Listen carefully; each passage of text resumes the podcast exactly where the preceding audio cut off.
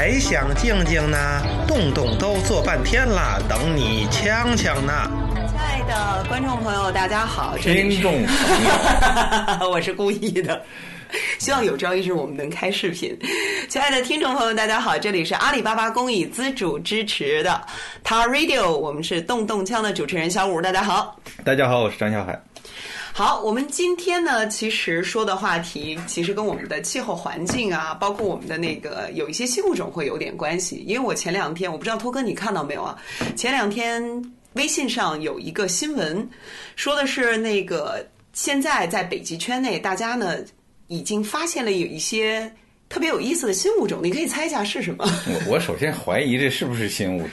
它事实上是的，是这样。其实从二零零六年开始呢，在北极人们就发现了一种新的这种混血的熊，它其实是怎么说呢？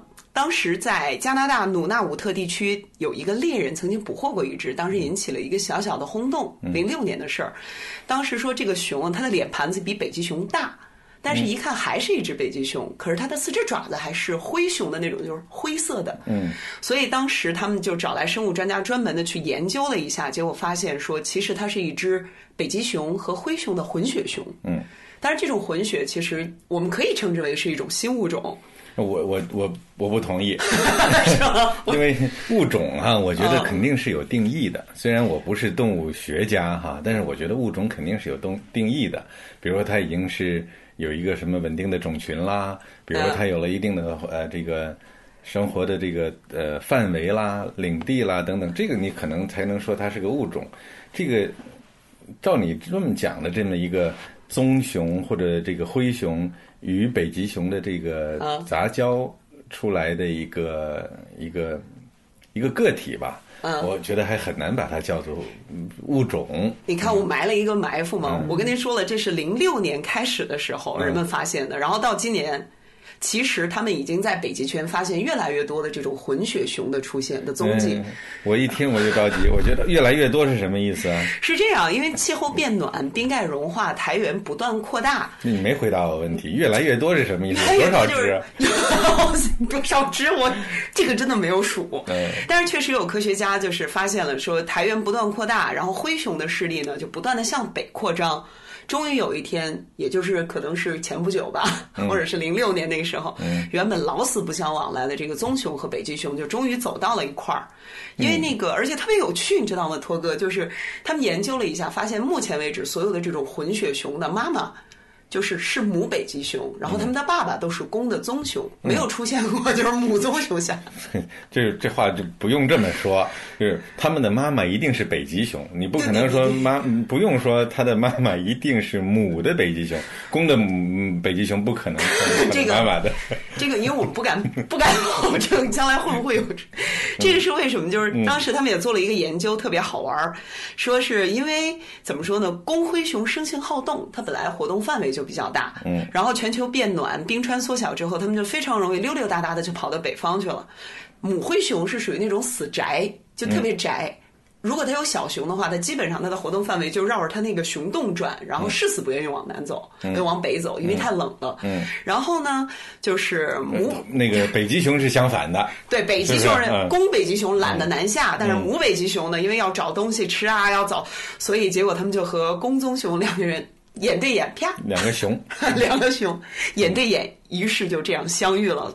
所以现在我们真的是没有办法说将来它有没有可能成为一个新物种，但是会有越来越多的目击，就是怎么说呢，目击案例吧，会发现这种新的物种，就是新的动物。嗯，其实说到这儿，我想到前不久还有一个新闻，我不知道您看到过没有啊？是关于大象的。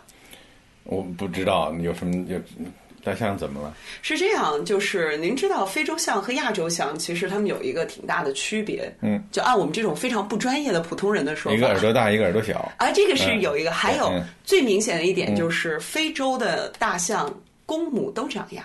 嗯，但是亚洲象母象没有牙，公象才有牙。嗯，然后这个事情其实就是跟大象有关系。您可以猜猜是哪个方向 出现了新新的动物？不应该叫物种，新的动物。可能非洲的象不长牙了。对，这个还真的，这个不是怎么说骇人听闻的一个，不是我故意在吓唬大家，但真的是现在目前为止，呃，应该算是参考消息网吧，十一月二十八号报道的，说英国的科学家们表示，由于偷猎者不断的猎杀非洲象，获取优质的象牙，越来越多的非洲象现在天生不长象牙了，这基本上等于改变了非洲象的基因库。所以我觉得，这这是这是真的吗？我觉得现在的专家，无论是。国内的专家还是国外的专家，专家说出来这话靠谱吗？这这个，我觉得说进化哈，它真得要好长好长的时间啊。就是你按照这个达尔文的这个进化论，一个物种的这种改变，不是说就是几十年就变了的，对吧？你比如说，我们人类对大象的这个。嗯，呃，采象牙，然后呃，大量的这个杀象，这个这这件事情，可能还不能说有太长太长的历史。哎，说到这儿，我觉得我我就有有底气跟您呛一下。嗯，因为其实那个英国的《泰晤士报》网站十一月二十五号报道，为了满足亚洲的象牙需求，有备而来。对我当然有备而来，呛呛我。说过去的十年，有将近三分之一的非洲象被猎杀。二零零七年到二零一四年，大概有十四点四万头大象被猎杀。那你不正好说明了我的观点吗？就是说这些事情发生在一个较短的时间里头。对，然后这个正因为它发生在一个较短的时间内，所以它的后果但却是特别有趣的。因为那个大象这个物种本身在那一个地区，就换句话说，它就可以被形容为已经遭遇了灭顶之灾，有这种危险，对吧？然后现在呢？怎么说？就是有一个叫“大象之声”的一个组织，他们的负责人跟踪事态进展三十多年。他说，他在这三十多年的时间当中，因为跟踪积累的这个数据，他发现非洲大象的母象越来越多的母象不长象牙。他说，在三十年前，非洲大象当中的母象不长象牙只是很小的一部分。他说，但是他今天惊讶地发现，大部分的种群当中。非洲母象不长象牙是占了大多数，所以推论出来这是进化的结果。我没说它是进化，那它是啥 结果呢？实际上，在我看来，可能他观察的都是活着的大象，而那些长象牙的母象都已经被打死了，而不是说生下来就不长象牙了。但是您不觉得这本身就代表了一种选择？只不过可能。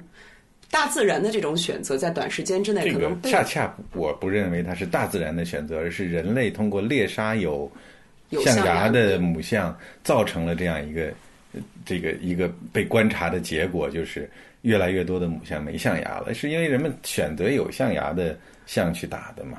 对呀，但是这个逻辑说的特别通啊，我就觉得我枪枪您枪的可有底气了，就是因为他天生有长象牙的基因，然后啪，基因链断了。他没有办法留下自己的后代了，然后那些没长象牙的母象的，哎，溜溜达达的从旁边过去偷猎者不长象牙，打它也没用，然后他的基因被留下来了，所以他再去下小象，那你想，我觉得就是我觉得未来可能几十年当中，我们可预见的就是你最后会发现，没准儿连公象都可能选择不长象牙了。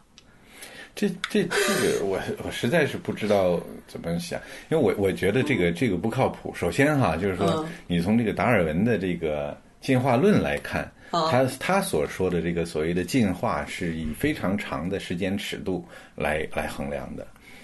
它有些这个物种的进化是呃几十万年、几百万年、几千万年的这个进化的结果。对，那这个。如果说在几十年的这个物种的变化，然后呢带来它的物种的改变，我觉得还是有待，不光是有待，我觉得是值得怀疑的。另外呢，我甚至就是说，前天我还是在哪儿看到了一个文章，就是说，实际上达尔文的这个进化论本身，它的理论基础还是有些问题的。啊，它的理论基础可能就是说有最新的一些发展，它并不是。并不是从呃宗教的角度来看，而是从从从这个实际的一些最新的一些科学研究的角度来看，所有的物种都来自于最远古、最远古、最远古的一种物种来。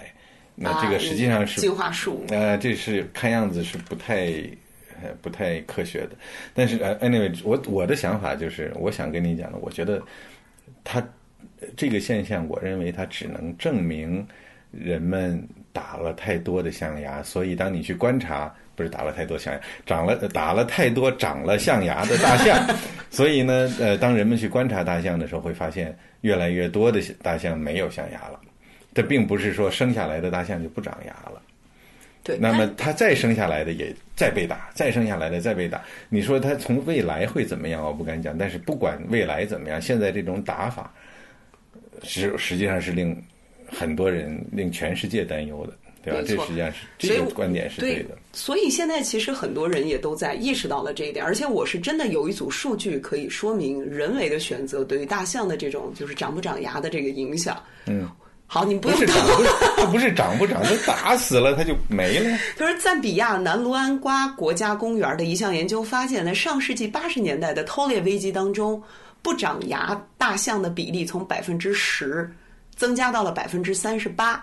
最惊人的例子发生在南非阿多大象国家公园儿，现在啊，那里面百分之九十八的雌象不长牙。这是有数据来支撑的。不是不长牙，它只剩下了没长牙的大象。意思，然后不长牙的生下来了，不长牙的，然后哎活下来了。那些长牙的又啪。我觉得从科学的角度应该这么看，就说这些没有长牙的大象，它们生下来的小象会不会长牙，而不是说现在观观观察到他们不长牙，就断断定了他们生下来又就是这个呃，他们生下的小象都不长牙，对吧？反正照现在人们的这种作法啊。长不长？它生下来的小象长不长牙？到最后剩下来的一定都是不长牙的。这个我倒完全同意。你就想嘛，如果说到如果你把这个事情归因到这个进化来讲哈，我觉得是是不科学的。你想，这个这个呃，非洲的母象要长牙，这个亚洲的母象不长牙，是为什么呢？它肯定有一个过往的这个。传统的不是很久很久以前的一个原因。呃，如果按照达尔文的理论，假设它是正确的话，那肯定是周围的环境造就了它长牙还是不长牙。比如说，在丛林里的象牙大象，可能它那个象牙太支棱了，它跑步不好跑，那么多树挡着它，对吧？它可能不长牙。我完全胡说哈，那这得找哪天咱们找找这个。动物学的博士，我有个朋友，那个孙博士，我到时候找找他，给他解答一下。对，哪天找孙博士，我把这个。我的观点是我，我的观点是他一定有一个理由，他是呃有一个解释，可以说他是不长牙的。然后呢，这个是长牙的，比如说在这个非洲的草原上，这些大象可能更需要和这个，比如说这个非洲草原里的一些猛兽要对抗啊，或者它没有那么多的这个阻碍让它的牙长出来呀，等等，那它可能就带牙了。那么现在，如果说这样子的一个改变被我们人类打猎打回去，呃，打猎的这个猎杀带有象牙的母象这样的一个行为来影响，让它都不长象牙了，实际上从从这个逻辑上来讲，它还是没法生存的，因为它原来长象牙是为了生存而长的，它当它不长象牙了，那么即使没人打它，它还是不应该能够。生存下去的，所以我我觉得这个从科学的这个逻辑上来讲，我觉得是我不太认同。我当然我是觉得打猎造成了这个大量的这个非洲母象的这个带牙的母象都被打掉了，然后那些不长牙的大象很有可能因为他们祖宗上的原因导致他们的生存能力降低，不打他们，他们可能还要死。因此呢，整个这个大象的种群最终还是。可能会很危险，会非常危险，会有危危险。其实联系到我们一开始我说的那个新闻，就是包括北极圈的那个灰熊，嗯，就是混血熊，嗯，包括我们的大象。我觉得反正就是我们总结，哎呀，时间到了，我们总结用就是用一句话总结吧，总结也当做我们这期节目的一个结束语，就是照人类这样作下去，如果全球继续变暖，如果我们继续去猎杀大象的话，甭管是。灰熊、白熊最终都得变成海底的废熊，然后甭管非洲象、亚洲象，你最后都只能变成照片里的象。那我我觉得呢，我 虽然时间到了，我可能我还是要忍不住再多说两句。嗯，就是我们作为呃呃这个动保的节目，这样说这个话题可能会让很多人还是觉得你们这些动保人太矫情了，怎么样？我觉得是个是个问题。那我觉得也有一个需要反思的地方，就是当我们呃探讨一些动物保护的话题的时候，我们当然希望把这个动物保护的问题让更多的人知道，然后呢更多的人重视，然后能够呃保护好这些动物。但是呢，我们一定要切记的是，我们不能拿一些呃不不真实的，或者说不没有被落实的东西，来呃呃选择性的去去说，呃，然后呢可能会令我们这个动保的声音没有公信力，呃，反而会把我们所有的说的对的和错的都会被质疑，然后我们的受众们、我们的听众们可能就会说，你看那帮人就捡他们想啊他们想听的、他们想讲的去说。呃，事实上可能不是那样。就是说我咱们说的这个象牙，是不是呃，因为呃这个打猎变得影响了它的这个进化的进程？这个事情好像听起来是危危言耸听的，听起来是是很严重的一件事情，好像能够让很多人引起人们的警醒。但是呢，如果我们不做更深入的去了解，然后思考、调查、研究。就下这么一个结论，实际上是让我们自己站不住脚的。我坚信我的结论也是有科学 还坚信呢？白说半天了。好，这里是，我们下期节目再见。大家再见。